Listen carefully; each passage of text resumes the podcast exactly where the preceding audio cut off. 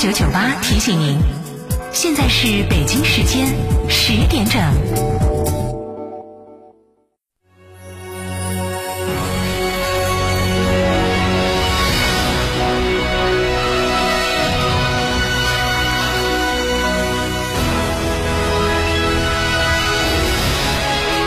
成都的声音 FM 九九点八，成都电台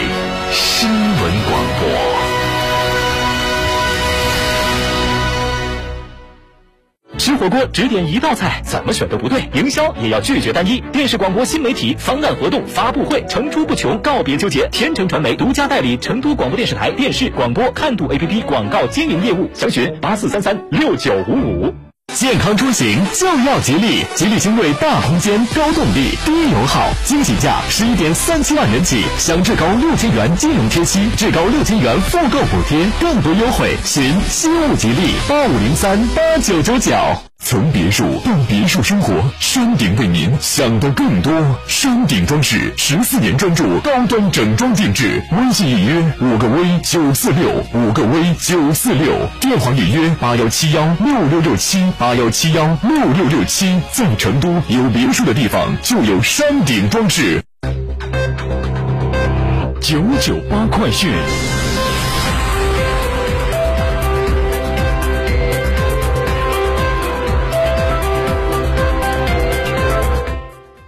来关注这一时段的九九八快讯，我是蓝霄。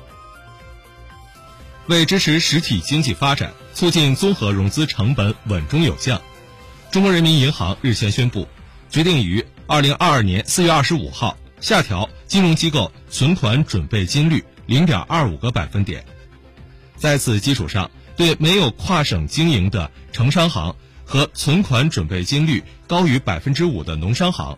再额外多降零点二五个百分点，有利于加大对小微企业和三农的支持力度。防疫生产两手抓，十五号，位于上海松江的广达上海制造城，在严格防疫的前提下申请复工复产，厂区实行闭环管理。广达上海制造城共有八个厂房，超过四万名员工，率先复工的是 F 一和 F 三工厂。约两千名员工有序开展复工复产。十六号上午，约一千名观众走进保留赛时冰面的国家游泳中心冰立方进行体验，冰立方由此成为北京冬奥会全部十二个竞赛场馆中率先开放公众体验的场馆。记者从黑龙江省牡丹江市公安局获悉，日前警方查处了两起涉疫违法案件，其中一起。是防疫工作人员违规带人进入疫情封闭管理区，警方依法立案侦查。经教育部批准，二零二二年上半年高等教育自学考试于四月十六号至十七号举行，全国共有两百七十点八万人报考。受疫情影响，全国有十九个省、自治区、直辖市上半年考试延期至下半年。与十月份考试合并。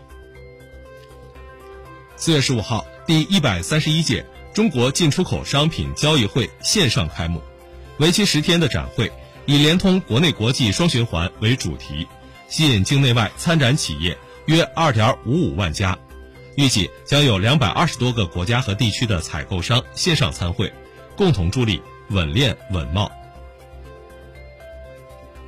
天文科普专家介绍。四月十八号的凌晨，太阳系中的木星、金星、火星和土星几乎等距排列，上演罕见的四星连珠。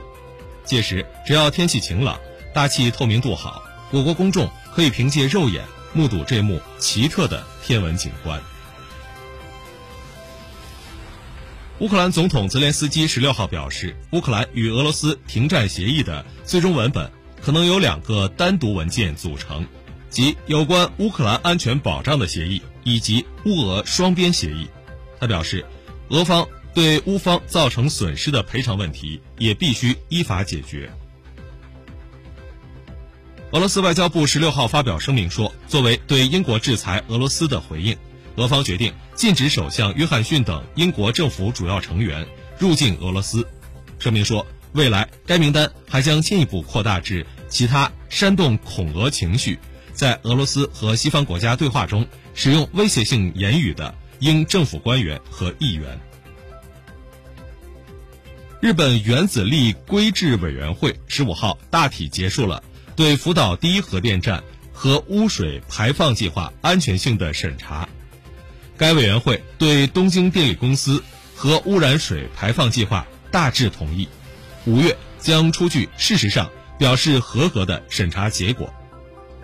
日本共同社的报道指出，在获得日本原子力规制委员会的认可后，东京电力公司的排放计划。能否获得地方政府的同意，将会成为焦点。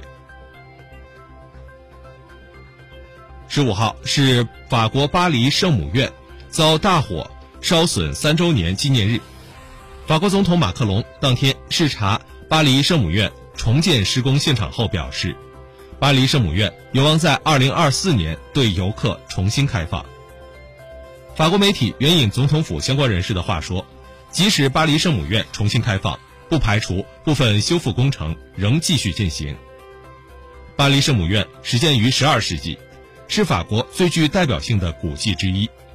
2019年4月15号，巴黎圣母院的屋顶和塔尖在突发的大火中被烧毁，但主体建筑得以保存。新闻最后，我们再来关注天气情况。今天白天，我市天空阴沉，不时有小雨来袭，并有二到四级的偏北阵风。气温九到十五度。以上就是这一时段的九九八快讯，由兰霄为您编辑播报，感谢收听。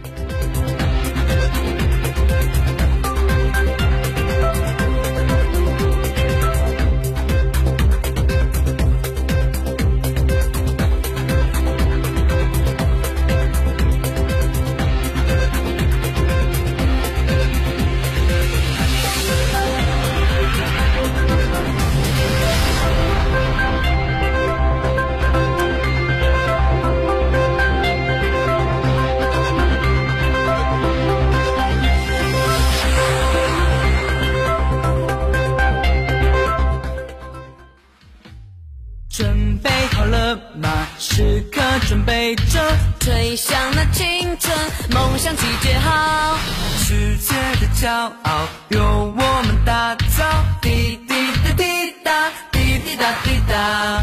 Follow me follow me 时时刻准备好。Follow me follow me 时刻准备好。